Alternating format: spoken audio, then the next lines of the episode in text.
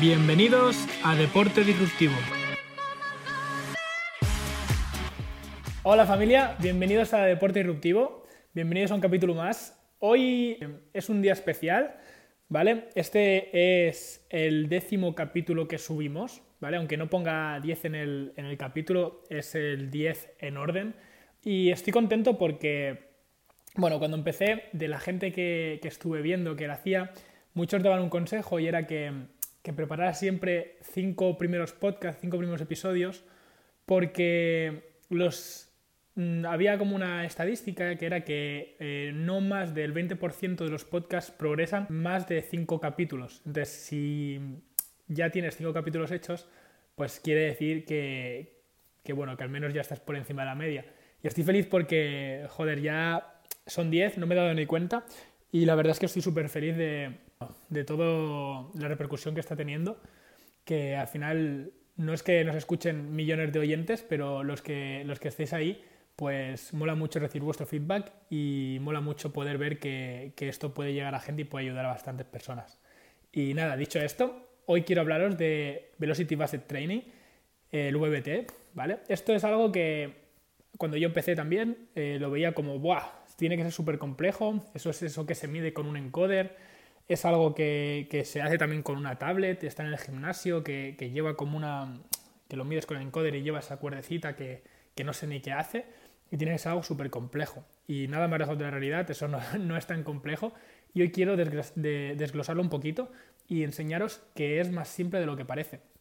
El Velocity Based Training, al final, aunque parezca una cosa súper compleja, no es más que un método de prescripción. Esto, luego no os preocupéis si alguien se pierde, intentaré hacerlo lo más técnico posible, ¿vale? Este tiene que ser un vídeo para un podcast, para, depende de si estáis en YouTube o en Spotify, Apple o lo que sea, eh, tiene que ser un podcast para que lo pueda entender todo el mundo, ¿vale? Ese va a ser mi objetivo de hoy, por lo tanto voy a intentar hacerlo lo más simple posible. Eh, dicho esto, al final no es más que un método de prescripción, ¿vale? Un método de prescripción es, yo por ejemplo, quiero que eh, mi atleta trabaje a, yo qué sé, por ejemplo, quiero que haga tres series de cinco repeticiones al 80%. Pues esto sería un método de prescripción del RM. Yo le digo cuánto porcentaje de RM tiene que trabajar. ¿Vale? Bien, esto sería uno. Otro sería la escala de esfuerzo percibido. Eh, percibido, no subjetivo también. este sería, por ejemplo, RPE o RIR. RPE sería del 1 al 10, quiero que, que levantes te suponga de esfuerzo un 8, por ejemplo. ¿Vale? Y el RIR sería cuántas repeticiones te caben en recámara. Si, no, si estos términos no los tienes muy por la mano, no pasa nada, no son muy importantes, pero es para que veas simplemente que solo es un método de prescripción, no es ni un método de entrenamiento, no es eh, tecnología, bueno, tecnología de la NASA sí que es, ya vimos que eh, eh, Crono ya, ya, ya, nos, ya nos hizo unos adelantos de que trabajaron con un encoder para la NASA, pero no es algo muy complejo, de verdad.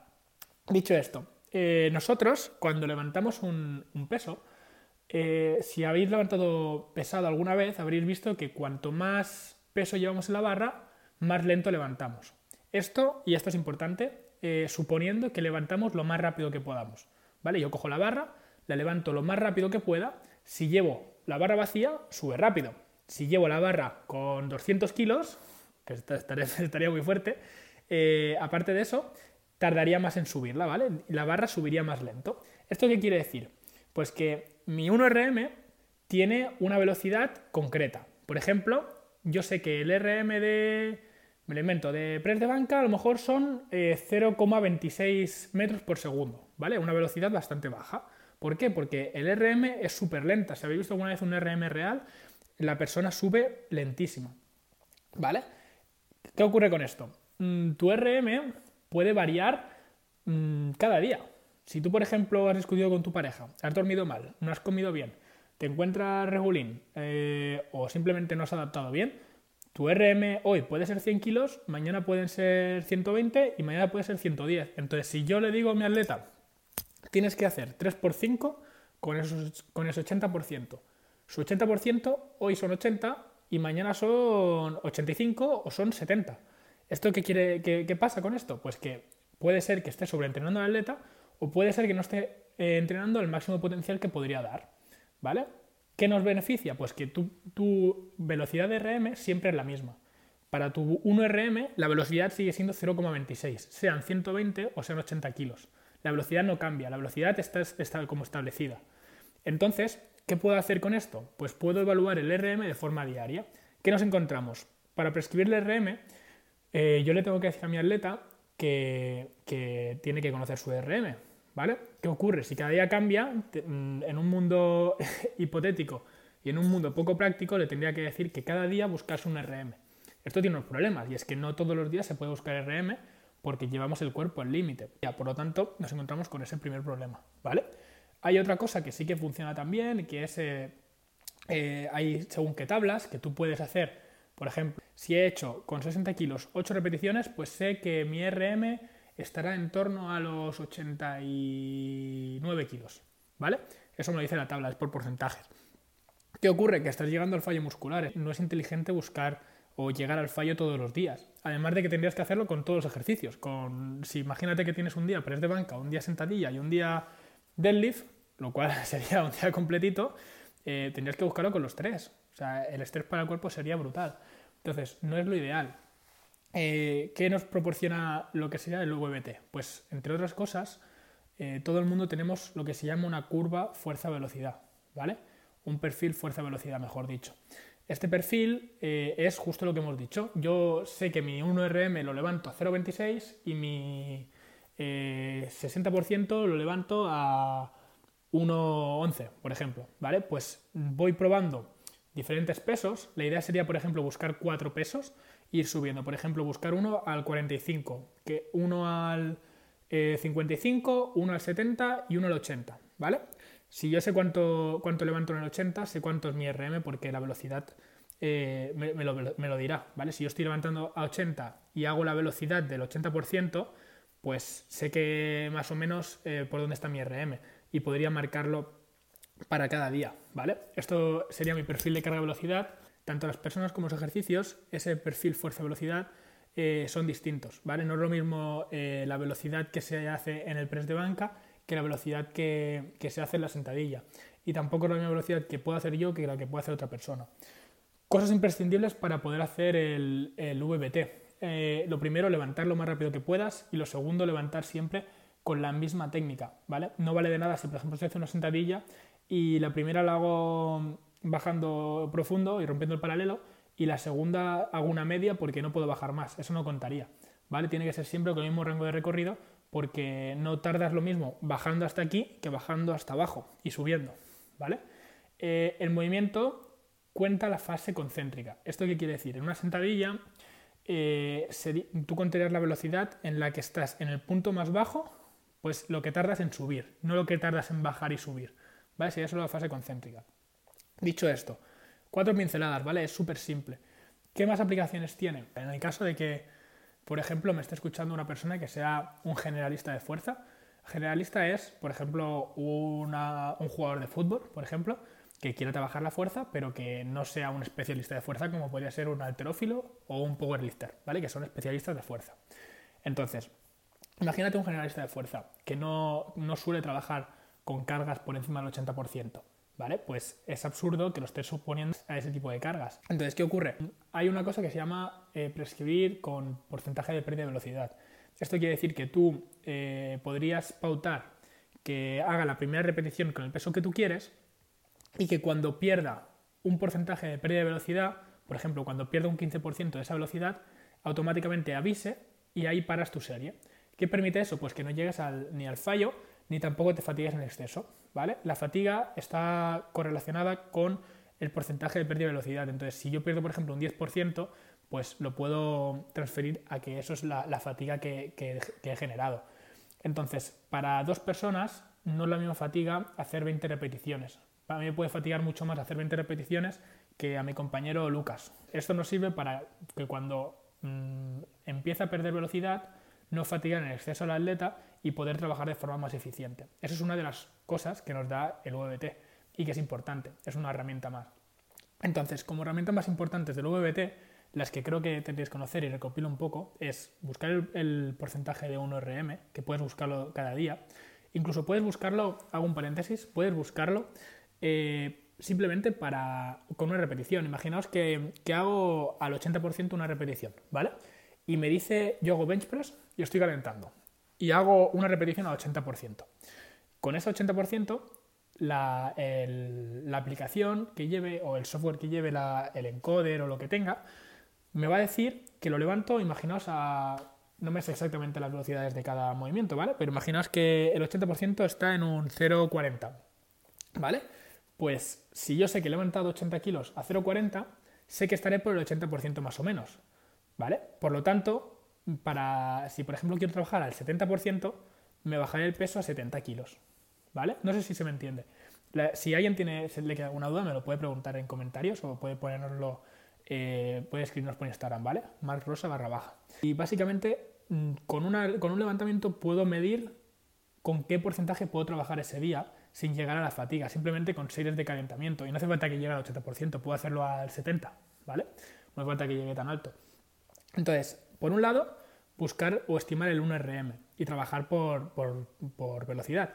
Y por otro, sería el trabajar con porcentaje de pérdida de velocidad. Esas son las cosas más importantes que creo que se pueden usar en un VBT y creo que son las pinceladas que quería dar para vosotros porque considero que son importantes y considero que no son tan complicadas de, de entender y creo que mm, va bien que alguien te diga, hostia, esto, mm, hombre, claro que puedes explayarte más y claro que puedes entrar en cosas más técnicas, puedo entrar en estudios científicos y puedo hablaros de, mil papers, pero al final, eh, si estamos aquí es para poder entender mejor la tecnología, poder hacerla más sencilla y creo que, el camino que tiene que seguir al menos este, este sitio, deporte disruptivo, tiene que ser ese.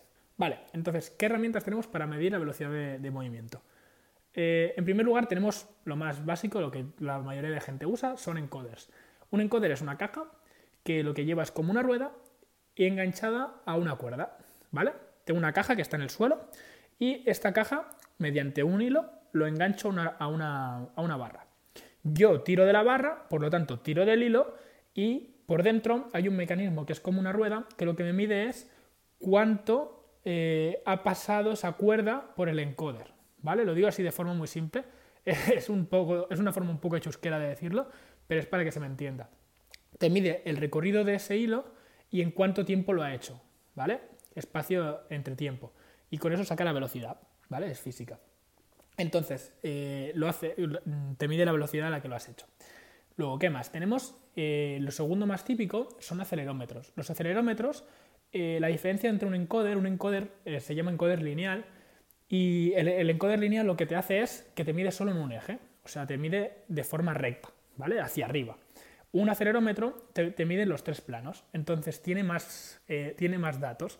Por ejemplo, encoders en el mercado, eh, hay uno del que hablé en Instagram que se llama Burst Sensor, y básicamente eso te lo, te lo, encajas y te lo pones como, en una, como si fuera una pulsera y tú te mueves. Hay otra que es más, más conocida que se llama Pushband, que por cierto, si no me equivoco, hace poco lo compró Whoop. Whoop hablamos hace poco en el canal, es una marca súper interesante para medir tu descanso. Os la recomiendo, os recomiendo el vídeo, os lo dejaré por aquí si estáis en YouTube. Y si no, podéis ir a verlo también en, el podcast. Y bueno, ha comprado justo esta marca, supongo que porque quieren llevar eh, la salud a un nivel un poquito más holístico y me parece súper bien. Además, la marca Pushman me gusta. Eh, lo, lo, estuve probando en la universidad y y es bastante intuitiva y además es bastante fácil de usar. Pero bueno, no me enrollo. Los acelerómetros suelen ser un poquito más, eh, menos precisos, digo un poquito menos, que son datos que tampoco te van a influenciar mucho en el resultado, pero sí que es un poquito menos preciso que un encoder. ¿Por qué? Porque hay lo que se llama un poquito más de ruido, ¿vale? Piensa que un, acelerómetro tiene que medir los tres ejes, ¿vale? Por lo tanto, eh, tiene que medir si sube hacia arriba, si se va hacia un lado o si se va hacia atrás, ¿vale? Entonces, esto lo que hace es que pierde un poquito más de datos, pero ya os digo, mm, el margen de error es muy mínimo y la, versatilidad que te da es bastante más amplia. Con una pushband, por ejemplo, puedes medir la velocidad de ejecución de un ringmaster, que bueno, no creo que te, sirva, que te de mucha utilidad, pero es curioso. Y a lo mejor para hacer un estudio, para medir eh, si tu atleta, por ejemplo, sube más rápido, eh, sería, por ejemplo, interesante quizás si lo haces de forma estricta, ¿no? Pero, pero bueno, son, son cosas que, que nos puede brindar. Yo lo veo más cómodo porque tampoco vas con hilos y puedes engancharlo a veces a la barra y directamente lo tienes en la barra, no tienes un, cacharro debajo de la barra como es un encoder, que al final imagínate que tiras la barra y lo tiras encima, está un poquito más expuesto. Aún así, las dos herramientas son muy buenas. Hay otra, se llama Trioptip Cam, es una marca de una cámara que lo que te mide es la velocidad de la barra. Es un poquito menos precisa que las anteriores y además es bastante más cara, por lo tanto os lo digo aquí como curiosidad, pero tampoco creo que sea una buena herramienta para comprar. Yo si estuviera mirándome algo de Velocity eh, Training me miraría y quisiera una herramienta, ahora os explico otra que hay, me miraría un encoder o una pushband. Aún así, mm, una pushband o un encoder te pueden pushband me refiero al acelerómetro, eh, te pueden costar en torno a entre 180 y 300 euros, ¿vale? Depende, bueno, un poquito más, 400 euros. Entonces, hay opciones que son un poquito más baratas, son un poco menos precisas, pero también nos pueden servir. Por ejemplo, eh, Powerlift es una aplicación que es de Carlos Balsalobre, que tiene varias aplicaciones que son interesantes, y una de ellas es esta, y lo que haces es enfocas y grabas el levantamiento. Entonces tú pones el inicio de la fase concéntrica, o sea, de cuando empiezas, imagínate una sentadilla, pues el punto en el que empiezas a subir lo marcas un segundito antes y cuando acaba el movimiento también lo marcas. Eso te mide la velocidad a la que lo has hecho. Eso es importante, tienes que, antes de hacerlo, tienes que medirte para, para ver el recorrido que ha hecho la barra. O sea, tienes que medir el recorrido. Por ejemplo, mides la fase inicial con un metro y, la, dónde acabas la fase final. Pues ese recorrido lo pones en la app y pones el tiempo y pones simplemente el inicio y el final y te mide el tiempo que has hecho de, ejecución. Entonces te, puedes hacer un perfil de fuerza-velocidad también, puedes hacer un test diario, puedes hacerlo todo igual con encoder. Lo malo es el tema del porcentaje de pérdida de velocidad, que eso no lo puedes hacer porque eso es eh, instantáneo. Piensa que lo de pérdida de velocidad, tú haces una rep, pop, luego vuelves a bajar, haces otra, lo haces más o menos a la misma velocidad, lo vuelves a hacer y cuando empiezas a perder velocidad te avisa y tú eres el que para, pero no, no estás con el móvil poniéndolo tú, ¿vale? Entonces eso no lo tendrías, pero podrías calcular tu RM diario que me parece algo más que interesante.